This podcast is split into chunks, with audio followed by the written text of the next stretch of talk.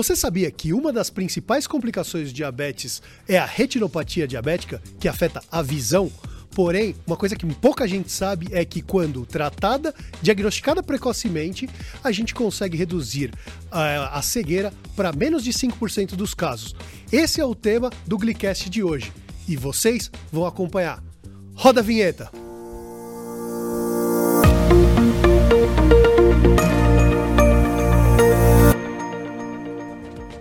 Se alguém perguntar por mim, diz que eu tô por aqui, eu tô no Glicast, o podcast da Glic. E hoje, retinopatia diabética.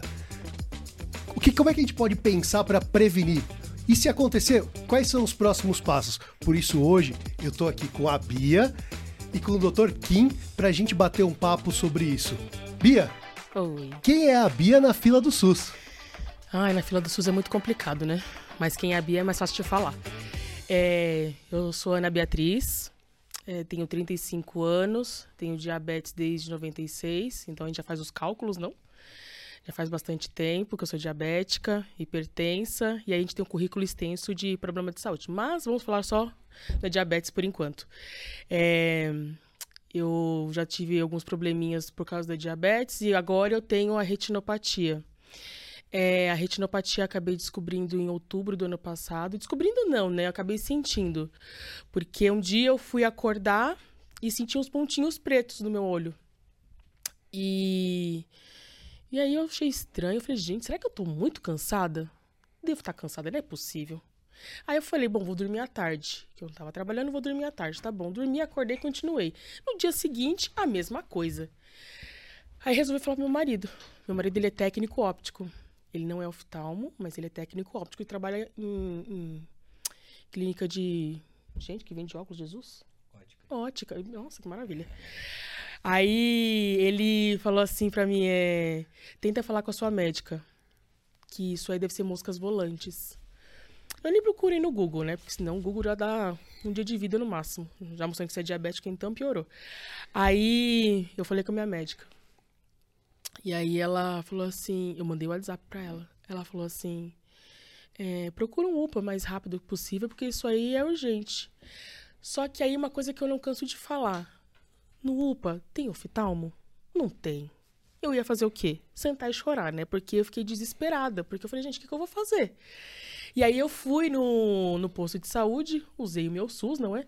E aí ele falou assim, é, a gente não pode fazer nada. Ele só me deu um colírio Aí eu passei no outro, me deu outro colírio, só que eu sei que o colírio não era o problema. É, eu paguei uma consulta com o oftalmo, e aí tem aquele exame que a gente coloca na parede com um monte de letrinha, que eu não sei o nome. E aí ele falou assim: fecha o olho, fechei, que é esse olho que tem problema, fecha o olho, beleza. Aí ele falou assim: você tem que falar que letra que tá na parede. Eu falei, mas eu não tô conseguindo ver. Não, mas tem que falar. Eu não consigo ver. Ele falou, não, você tem que falar. Chuta um número. Foi lindo. Eu falei, não, não é possível. Eu falei, será que eu, porque eu não tô enxergando por causa da diabetes? Ele falou, ah, você tem diabetes? Eu falei, oi, prazer. Tenho diabetes, eu tô aqui, né? E aí eu fiquei com medo de passar nele, não passei mais, obviamente. E aí eu fiquei tentando buscar ajuda. E uma amiga da minha mãe pagou uma consulta com uma médica que deve ser especialista, não sei. É... Ela me colocou em vários aparelhos. E um deles ela só colocou meu olho assim e falou, gente, mas isso aqui é retinopatia. Ninguém falou isso pra você? Você tá cheia de sangue no seu olho. Ela falou: Você tem plano de saúde? Quer falar? Não, pode falar. Aí ela falou assim: Você tem plano de saúde? Eu falei: Não. Ela falou: Ah, essa sim. Ela foi bem claro, super educada comigo. Ela falou: Olha, essa cirurgia custa pelo menos uns 20 mil. O laser, cada sessão de laser custa uns 5. Eu já fui meio que ficando meio para baixo, né? Eu falei: Gente, eu vou ter que vender meu pâncreas. O pâncreas não presta, quer dizer, eu vou vender o que na vida? Não vou vender nada. Aí eu falei, gente, o que, que eu vou fazer? Aí comecei a entrar em desespero, né? Meu Deus, não tenho, não tenho o que fazer. Aí recorri mais uma vez à chefe dos médicos. Com uma médica maravilhosa que, que também todo mundo conhece, a doutora Karine Risério, que eu falei, Karine, o que, que eu faço? Você sabe que a Karine já esteve por aqui, né? Ah, ela é maravilhosa. E inclusive vocês colocaram o vídeo do podcast dela, que é, gente, é maravilhoso, inclusive. E aí ela falou, Bia, vamos tentar fazer alguma coisa. É... E Bia, posso só pedir? Eu quero trazer o Dr. Kim aqui para Claro. conversa. Deixa o Dr. Kim se apresentar e a gente bate esse papo junto, pode ser? Maravilha, que ele também ajuda. Dr. Kim, se apresente. Bom, prazer, me chamo Kim, é, sou médico oftalmologista, especialista em retina. e trato bastante pacientes diabéticos na, na minha prática do dia a dia. E essa história que a Bia estava contando muito bem aqui faz parte da nossa rotina e do dia a dia. E, bom, espero poder ajudar e contribuir de alguma maneira para o entendimento da doença e ajudar os pacientes que têm a doença. E Bia, conta um pouquinho mais para a gente aí, desse, desse, depois que encontrou a doutora Karine, como que foi aí a, a jornada para ah. iniciar um tratamento? Então, aí ela falou assim, olha, ela é a doutora Mônica Gabay, é, falou assim: olha, tem um pronto-socorro oftalmológico, que até então eu não tinha conhecimento. Parece besteira. Você fala assim, nossa, mas você que está no centro de diabetes, ou está São Paulo, você não sabia que tinha um pronto-socorro? Não. Eu e várias outras pessoas que estão em casa não sabem disso, né? Então é, é importante a gente falar que existe um pronto-socorro oftalmológico que é público, que as pessoas têm acesso. Então, se você tem um problema na vista, você tem que ir até lá pedir ajuda. Eu não tinha esse conhecimento até então. E aí eu fui lá. Fiquei umas três horas, talvez.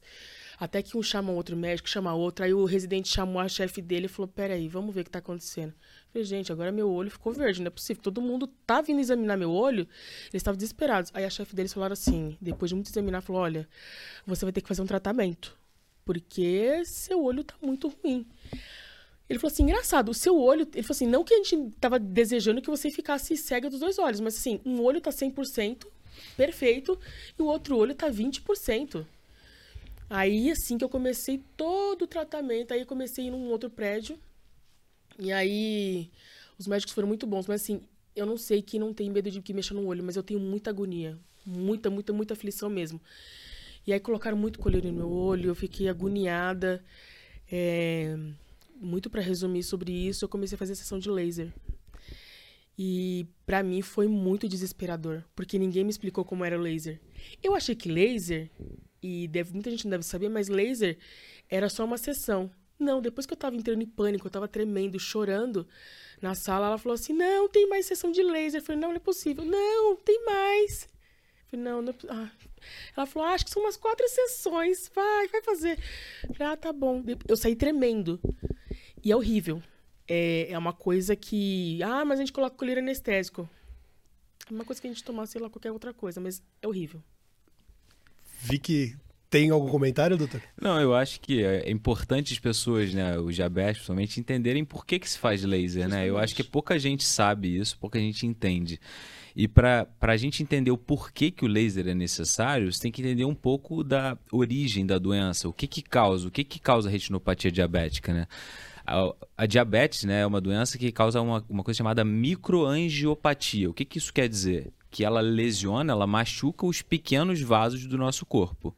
O olho é pequeno, os vasos que compõem o olho são pequenos, e os vasos da periferia do olho, no caso da retina, são ainda menores, mais finos. Então, só para vocês entenderem, imagina que é, a retina é o papel de parede, é o fundo do nosso olho, né? É como se fosse papel de parede mesmo. Então, abrindo a retina, né, os vasos sanguíneos saem do meio dela, exatamente do centro dela e vão se ramificando e se espalhando até alcançar a periferia da retina. A zona central da retina é a mais preciosa da nossa visão, ela se chama mácula, tá? Perfeito. E é onde tem os vasos mais calibrosos da nossa retina e, portanto, menos afetado pela microangiopatia. Quando você fala mais calibrosos, são os mais grossos, grossos ali. Exatamente. A periferia da retina é a zona que, por consequência, tem os vasos mais fininhos, porque vai se distribuindo, se, se ramificando, uhum. E chegam lá na periferia. Que que isso, que, que eu quero, onde eu quero chegar com isso? Aonde falta sangue, aonde os vasos são mais machucados? Na zona periférica da nossa retina. Então, contando uma historinha rápida, imagina que o paciente começou com a retinopatia diabética, microangiopatia. O que, que vai acontecer? A extrema periferia, a região lá na periferia, que tem pouca função visual, começa a sofrer por falta de oxigenação, falta sangue.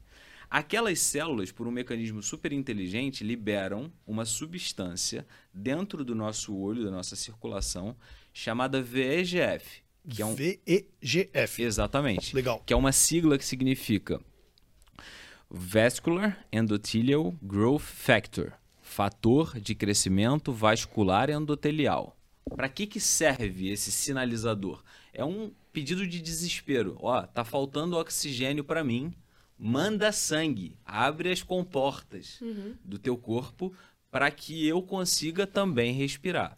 Esse VEGF produz duas coisas assim de forma bem resumida, muito mais complexo do que isso, tá? Não tenho dúvida. Ele faz os capilares, ou seja, os poros do, das veinhas dos vasinhos se abrirem para liberar bastante sangue e oxigênio e faz assim, ó, começa a produzir novos vasos que a gente vai mandar lá para aquele povo que está sofrendo lá na periferia da retina. E aí começam esses dois processos. Esse aumento da permeabilidade, ou a abertura desses poros, causa o que a gente chama de edema macular diabético. E os neovasos, tudo que a gente faz na vida com pressa, a gente faz mal feito. Uhum. Esses vasos, da mesma maneira que eles crescem, eles se rompem e sangram. Você entendeu? A, é, a história, que a Bia estava contando, Ex aquele. Exatamente. Meu olho está cheio Começou de os pontinhos pretos, sangramento intraocular, tá? Então, por, e aí eu chego no laser agora. E o que, que a gente faz, né? Lembra da periferia da retina que eu falei que é pouco útil na Sim. nossa visão? É, essa zona pouco útil é a que produz o VEGF. Então o que, que a gente faz? A gente mata ela. Então a gente cauteriza a zona que está produzindo o VEGF para que a longo prazo você diminua a produção de VEGF e diminua a chance de você ter novos sangramentos, descolamento de retina. Para não ter problema nesse olho, por exemplo, esse aqui é 100%. Esse aqui, por exemplo, estou fazendo laser para evitar, então, correto? Exato. Na verdade, assim, né? Você não precisa ter sangramento para fazer a fotocoagulação. Ah. A retinopatia diabética, acho que a gente deve falar isso mais para frente, ela é classificada em várias categorias, mas existe um grande divisor de águas na retinopatia diabética. A gente divide num grande grupo, que é a não proliferativa e a proliferativa. Perfeito. Qual que é o marco divisor dessas duas grandes categorias? O neovaso, que é esse vaso mal formado, que é o que sangra na retinopatia diabética, uhum. beleza? Então, a indicação clássica de fotocoagulação é a retinopatia diabética proliferativa. Tá? Tá? Então, quando você tem neovaso, mesmo que ele ainda não tenha sangrado, até que se prove o contrário, você tem indicação de fotocoagulação. Uhum. E uma outra maneira que a gente tem de combater o VEGF é o anti-VEGF, uma molécula que é injetada dentro do olho que combate diretamente a molécula. Então, basicamente, um você combate as células que estavam produzindo o VEGF e o outro você injeta uma molécula que combate aquela molécula que causa todos esses efeitos dentro do olho. Não sei se eu fui claro na, na explicação. Acho que o mais claro possível para a gente tentar entender, mas assim, muito mega didático. E aí, doutor, é, acho que ouvindo a Bia comentando, ela falou lá de um dia que ela acordou e percebeu isso. É, isso acontece do dia para a noite ou é algo mais silencioso? Como que a gente começa a perceber? Porque provavelmente a gente descobriu já num momento muito extremo. Talvez houvesse é. um caminho anterior. Cara, isso é a grande dificuldade, eu acho, da, da, do manejo dos pacientes com retinopatia diabética. Retinopatia é uma doença absolutamente silenciosa. E, sobretudo, o diabetes que a Bia tem, que é o diabetes tipo 1, né? que estatisticamente dá menos edema de mácula, que é uma das causas de baixa de visão, comparado com diabetes do tipo 2. Então, o paciente passa uma vida, tá com a retina, vamos brincar aqui, podre já, né? Toda ruim por dentro e ele enxerga 100%. Tem paciente que a gente fica impressionado, chega com a retina inteira periférica já descolada, Nossa. aquele caos, se manda o cara ler, o cara lê 100%. Então, eu brinco que a melhor coisa que pode acontecer com o diabético é ter um sangramento. Porque aquilo é um puta alerta, fala assim, cara, preciso fazer alguma coisa. E eu encaro esses sangramentos, né? tem outros contextos, outra, outra questão social envolvida, né? Sim, do SUS e filho, etc. Mas num contexto privado, né? Supondo que você estivesse no meu consultório, cara, eu opero precocemente esses pacientes e você muda a história natural. Bota o paciente na mesa, tiro todo o sangramento, faço laser na retina inteira durante a cirurgia, o paciente faz o procedimento sem dor e guarda aquela visão para o resto da vida. Então, você tem uma capacidade de impactar para sempre na vida do paciente, faz o paciente morrer enxergando, como a gente brinca, né? Então, o sangramento, você pode encarar de duas maneiras. Puxa, a vida sangrou, mas você pode encarar de outra. Puta, isso foi um sinal de alarme que é um privilégio de alguns que outros não têm e acabam tendo um desfecho muito pior do que poderia ser. E sem o sangramento, aí, Bia, minha pergunta para você. Você já, antes de, do, do, diagnóstico da retinopatia, em algum momento você já tinha feito exame de visão, exame é, de, de fundo de olho, por exemplo? Exame de fundo de olho a gente tem que fazer uma vez por ano, a cada seis meses, quando tem alteração.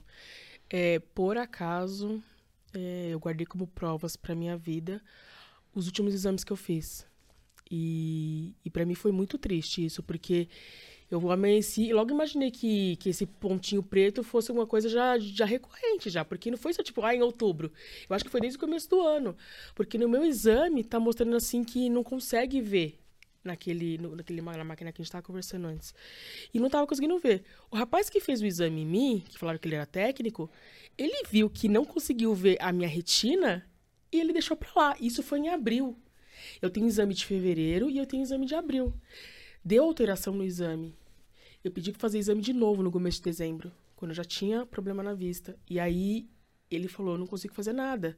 Então, assim, é, para mim foi muito triste e desgastante ter que fazer um exame de fundo de olho e ver que um profissional me tratou dessa forma. Porque eu cheguei até que te, gravei matérias para Globo, a gente gravou uma matéria tentando denunciar sobre esse caso que falou assim, gente, mas por quê? A gente foi é, no Ministério da Saúde para tentar falar com as pessoas porque isso não pode acontecer. É, a gente é um ser humano. Você vai falar assim, ah, mas o SUS é de graça, mas, gente, a gente paga por isso. Sim. E eu acho que tem que ter um bom atendimento, independente do valor da consulta da pessoa. É, eu fico muito é, triste, mas ainda assim eu quero lutar muito por isso, porque os meus exames estão em casa. E quando eu fiz meu, meu primeiro fundo, meu, minha primeiro laser, eu entrei muito em desespero. Porque eu comecei a chorar quando a mulher colocou uma. Acho que é uma lente que fala no é olho. Uma lente, sim. Horrível. E aí ela colocou lente no meu olho. Eu fiquei tentando pensar em coisas gostosas. Pensei, ai, chocolate, uma cascata de chocolate agora. Ai, gente, uma salada de fruta. Ai, pensei em tudo gostoso. Mas aí eu perdi minha concentração, fiquei, comecei a chorar desesperado, porque eu falei assim, gente, aqui não era meu lugar. Não era pra eu estar aqui, não era pra eu estar fazendo isso. Poxa, por que, que tentaram me ajudar antes? E eu falei, gente, sou tão nova e eu, eu não sabia de várias coisas da minha retina, da minha vista. Eu falei, será que um dia eu posso acordar e perder a vista? Tipo, eu não sei ainda, sabe? E aí eu falei, por quê?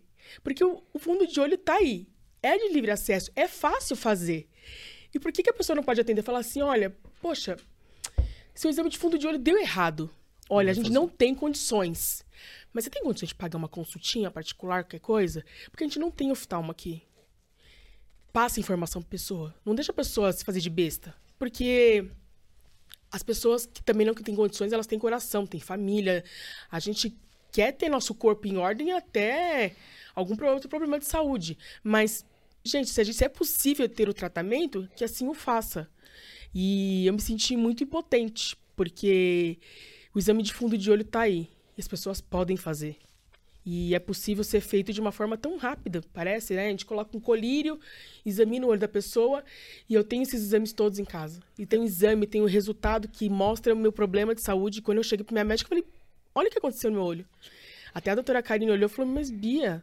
Eu falei: pois é, olha como que tá. É só lembrando de uma coisa, assim, né? É, eu concordo, eu acho que é, é super válido ter que fazer o fundo de olho, mas só fazer o fundo de olho não adianta, né? É. Porque uma vez que você faz o diagnóstico, você precisa de uma conduta. Supondo, fez o diagnóstico, achou o neovaso no fundo de olho. Uhum. Tem que fazer a fotocoagulação, né? Tem que fazer a aplicação. Então, não há... o diagnóstico precoce serve para um tratamento precoce, não pura e simplesmente para informação. Então, o exame sim tem que ser feito, mas eu acho que não é nem isso que falta tanto no Brasil.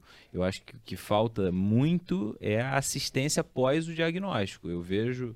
Sim. Eu sou preceptor cirúrgico da Escola Paulista de Medicina, oriento várias cirurgias de muitos diabéticos lá e, e eu vejo a fila que tem para você operar. Você faz um diagnóstico de uma retinopatia diabética grave que precisa cirurgia. Quanto, quanto tempo o paciente passa? E a gente está falando da Escola Paulista de Medicina, que é um dos lugares mais rápidos de se operar. Que, aliás, eu cara, tiro o meu chapéu para essa instituição, sou voluntário lá, não ganho absolutamente nada trabalhando lá. É...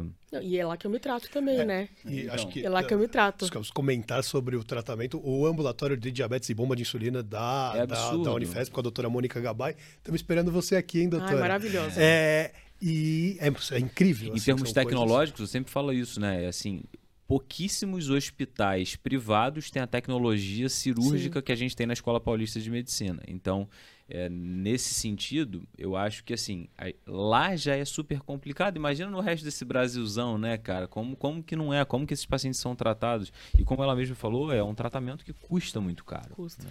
E, e, doutor, assim, pensando um pouquinho em história da. da você chamou a história natural da doença. Uhum. É, no momento, tive um primeiro diagnóstico ali, o que, que a gente. Qual, qual, que é meu? Qual que deveria ser minha conduta? Eu, olha, fiz um fundo de olho, é, apareceu alguma coisa ali no laudo, meu médico falou: oh, isso aqui tem um, tem um tem um pontinho aqui. É, como eu falei anteriormente, assim, tudo depende do resultado desse fundo de olho. Fez o fundo de olho, deu uma retinopatia diabética. Primeira coisa, é proliferativa ou não? Se for proliferativa, e já tiver um sangramento importante ou um descolamento de retina, a conduta, na minha opinião, é cirúrgica. Até um tempo atrás, se dizia, ah, espera três, seis meses para ver se o sangramento resolve. Hoje em dia, com a segurança cirúrgica que se tem, o melhor é você operar precocemente, tá? É. É, agora, não proliferativa, a gente classifica em leve, moderada e grave. Leve e moderada, a conduta é meio que consenso. Geralmente a gente só orienta um controle glicêmico estrito, olhando preferencialmente para hemoglobina glicada, visando sempre uma hemoglobina glicada menor do que 7, né? Perfeito. Retinopatia diabética não proliferativa grave, há um limbo ali na história, porque alguns autores orientam que se faça fotocoagulação, porque se sabe que a, a taxa de progressão para a retinopatia diabética proliferativa é grande nesse uhum. caso. Se é um paciente super hiper orientado, que tem uma adesão ao tratamento grande, você pode tentar acompanhar de perto para poder é, saber para onde vai evoluir. Lembrando que o fundo de olho não é o único exame que deve ser feito nos diabéticos. Claro, fez o fundo de olho é absolutamente normal, não tem nada, beleza, um abraço, volta daqui a um ano para a gente ver como é que você está. Agora, você fez um fundo de olho uma acuidade visual, que é aquele exame das letrinhas, não Sim. chegou a 100%, ou você suspeitou, tem algumas. Tem uma coisa que a gente, que a gente chama de exudato duro, microaneurismos, são achados do fundo de olho ao redor do centro da retina. Vale muito a pena, por exemplo, a gente fazer uma OCT, que é uma tomografia do centro da retina, para saber se tem inchaço ou não associado, porque daí indica o tratamento com anti-VGF, que é aquela aplicação que eu havia falado anteriormente. E sobretudo em diabético tipo 1, que é o teu caso, né? uhum. né? A gente sabe que às vezes o fundo de olho é um pouco enganoso. Você, se você suspeitar ou ficar na dúvida, vale muito a pena fazer a angiofluoresceinografia, que é um exame de contraste, você injeta um contraste no braço e fotografa o fundo do olho com um determinado comprimento de onda, porque ele tem uma sensibilidade, uma capacidade de encontrar muito melhor esses neovasos, que é o que determina é, a retinopatia diabética proliferativa e as zonas onde está faltando sangue na periferia da retina do que, o, do que o exame de fundo de olho isoladamente. Então, resumidamente, faz o fundo de olho, classifica a retinopatia diabética, avalia a necessidade de fazer exames adicionais e, se necessário, parte para o tratamento. E quem sugere é. esse, esse, esses exames? É passar em consulta oftalmológica, meu endócrino, meu clínico geral vai me passar isso, e eu estou falando aqui, eu perdi o som. Não, mas quem sugere esse, esse tipo de? O papel do endócrino, na minha opinião, é pedir uma avaliação oftalmológica. Tá bom. A partir do... O, quem indica o tratamento é o oftalmologista especialista em retina, Perfeito. preferencialmente. Alguns oftalmologistas gerais até acabam fazendo uma coisa ou outra, mas assim, o, o médico que é efetivamente treinado para ter essa conduta é o especialista em retina. Legal. E, Bia, eh, o Dr. Kim comentou um pouquinho sobre a rotina de acompanhamento da glicemia também. É. Eh, me conta um pouquinho da sua rotina de dia a dia de, de acompanhamento de diabetes, das glicemias. É, a gente gravou um documentário desde fevereiro que foi lançado agora em abril sobre o abril marrom, né? E, e ali eu falo sobre esse, esse documentário que eu creio muito que o tratamento de diabetes é uma equipe, né? A gente tem que ter psicólogo, é, oftalmo, tem que ter nutricionista, um monte de coisa. E, e para mim foi muito é, dentista, um monte de coisa assim que a gente não imagina, né? E aí eu sempre tive o um mau controle. E as pessoas gostam, gostam de apontar o dedo falando assim, nossa, você teve mau controle, não sei o quê. Só que, gente, se você olhar para trás, se você olhar para pacientes, tô dando um exemplo da minha pessoa, mas tem milhares de diabéticos que não têm um bom controle porque a fita, na minha época, assim, quando eu fiquei diabética, sei lá, 25 fitinhas custava 50 reais, agora eu nem sei quanto tá porque eu pego pelo governo. É, furar o dedo, tudo bem, eu furava. Tomar insulina, aquela agulha que o posto dá, que é uma grandona, dói muito. Eu me furava cinco vezes por dia porque falaram que o líquido não podia ser misturado, né? Não sei como que tá. Hoje em dia, graças a Deus, eu consegui usar bomba.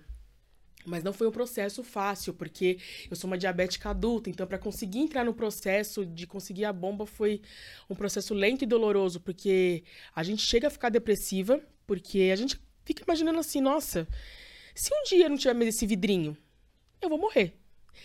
É, dificilmente alguém que não tenha pensado nisso, assim, diabético, fala assim, meu, eu vivo por causa de um vidro. Por causa de um líquido dentro de um vidro. Então, para mim, foi muito complicado, porque a gente tinha que ficar tomando injeção, tomando injeção. E às vezes eu olhava meu controle de glicemia e falava, meu, não tá melhorando.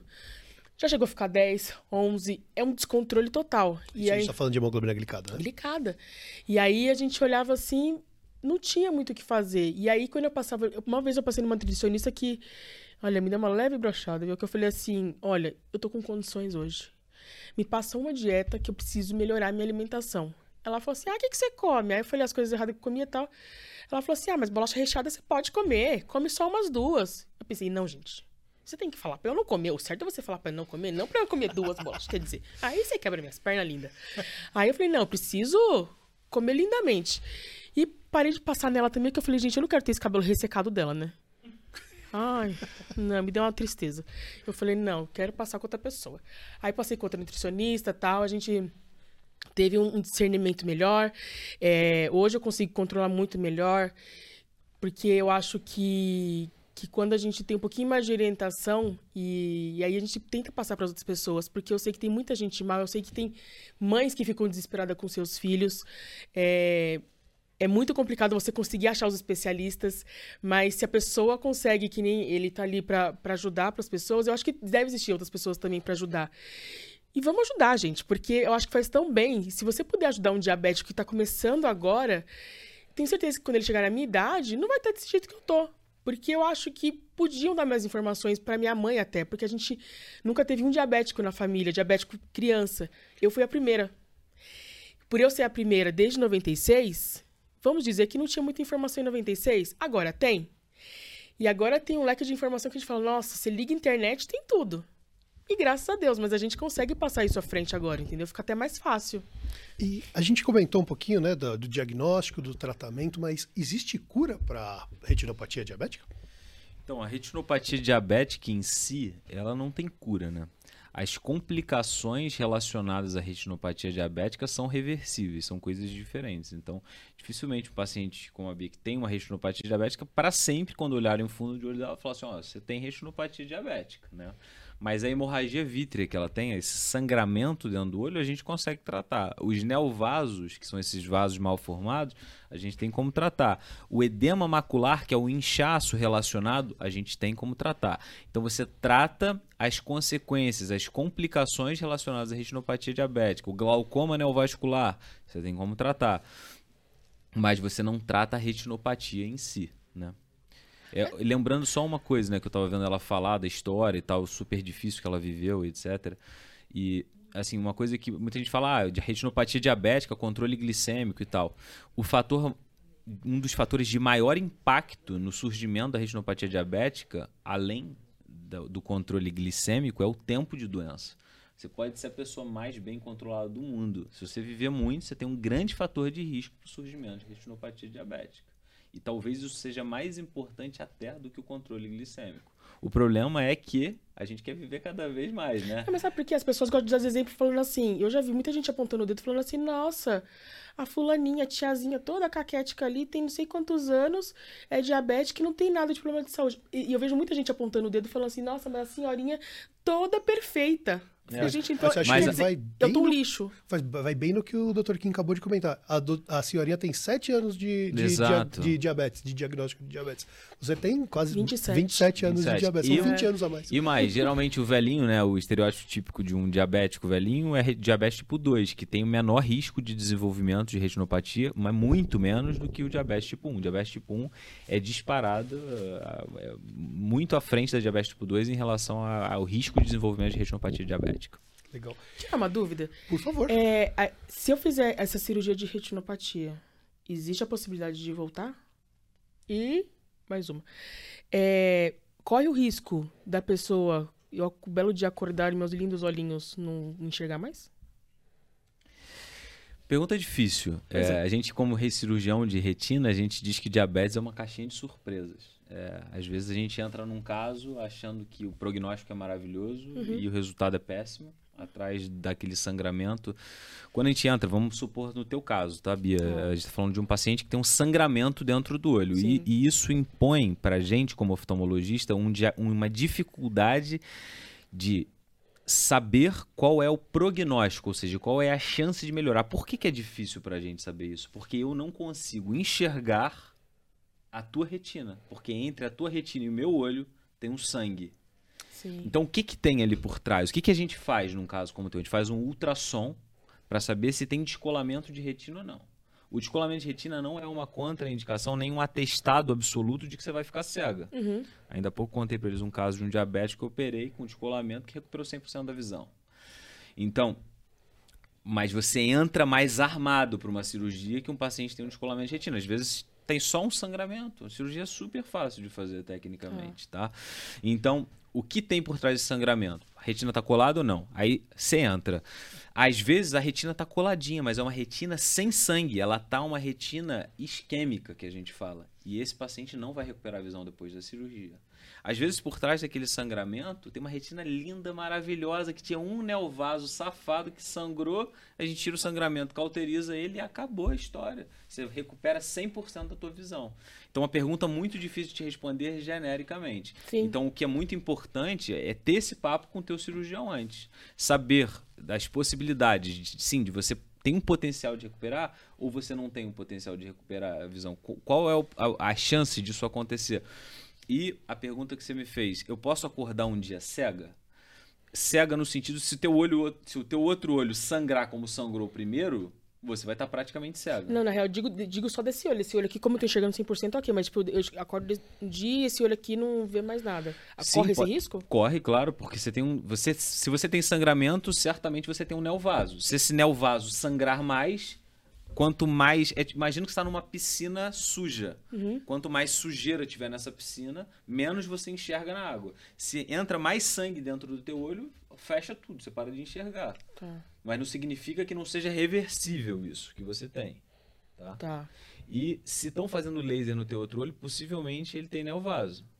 Ou seja, tem chance de um dia você acordar e esse teu outro olho começar. começar. E uma outra coisa que eu queria só abrir um parênteses, já vou te passar a palavra, é que é muito comum, né? No começo do tratamento com laser, às vezes você vê um neovaso num paciente, o paciente tem 100% da visão. Você fala, vamos fazer laser. Você começa o, o, o, o laser e o cara sangra. Fala, porra, ah. foi o laser que me cegou, não foi o laser. É a mesma coisa falar assim, eu tinha diabetes, aí o médico me passou insulina, então a insulina desandou. A insulina me matou. Não, não te matou. A doença te matou. Mas o que o, que, o, que, o laser pode ser o trigger, né? Pode ser um gatilho para um sangramento. Isso é uma coisa importante das pessoas saberem. Então, não desanimem, não parem de tratar com laser se você tiver um sangramento. Isso vale para você também. Sim. Às vezes pode piorar teu sangramento o laser, mas isso não significa que você deva parar de tratar.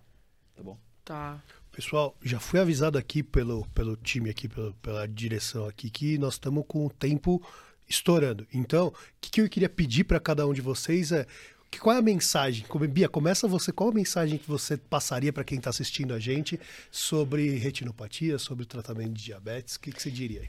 Eu acredito muito que a gente não pode desistir da, dos nossos, nossos sonhos, das nossas construções, porque eu acho que é, tudo é possível e a gente tem que sempre buscar o nosso melhor.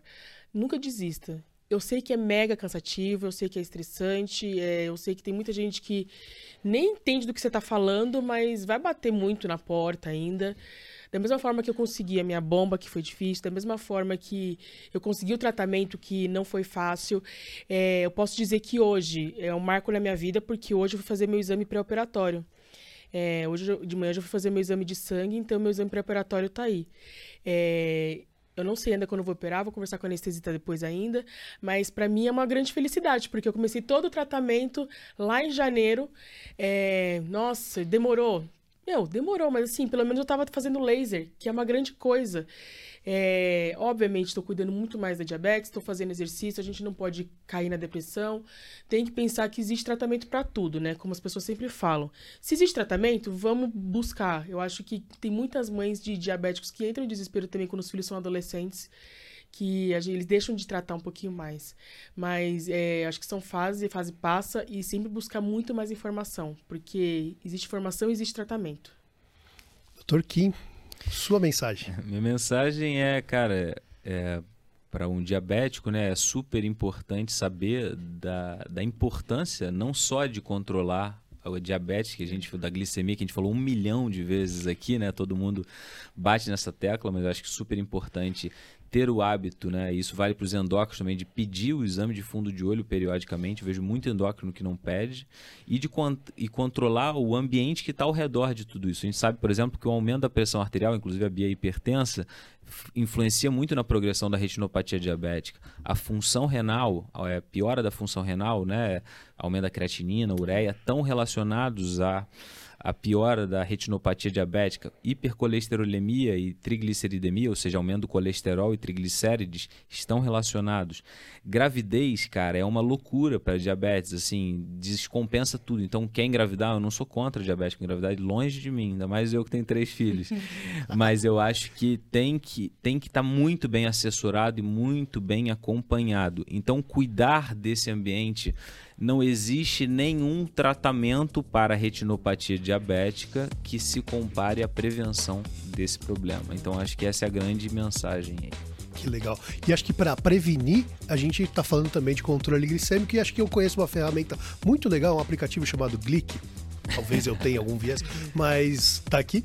É que acho que dá para lançar as glicemias, lançar alimentação, é, é, pressão arterial, peso, o que está comendo, tudo lá para levar para consulta do endócrino. Se prepara para consulta com o endócrino, não deixa de lembrar ele de pedir, opa, não deixa de lembrá-lo de pedir o exame de fundo de olho, beleza, pessoal? Queria agradecer todo mundo que assistiu até aqui e marcar aqui, quinta, daqui a 15 dias, tem novo episódio.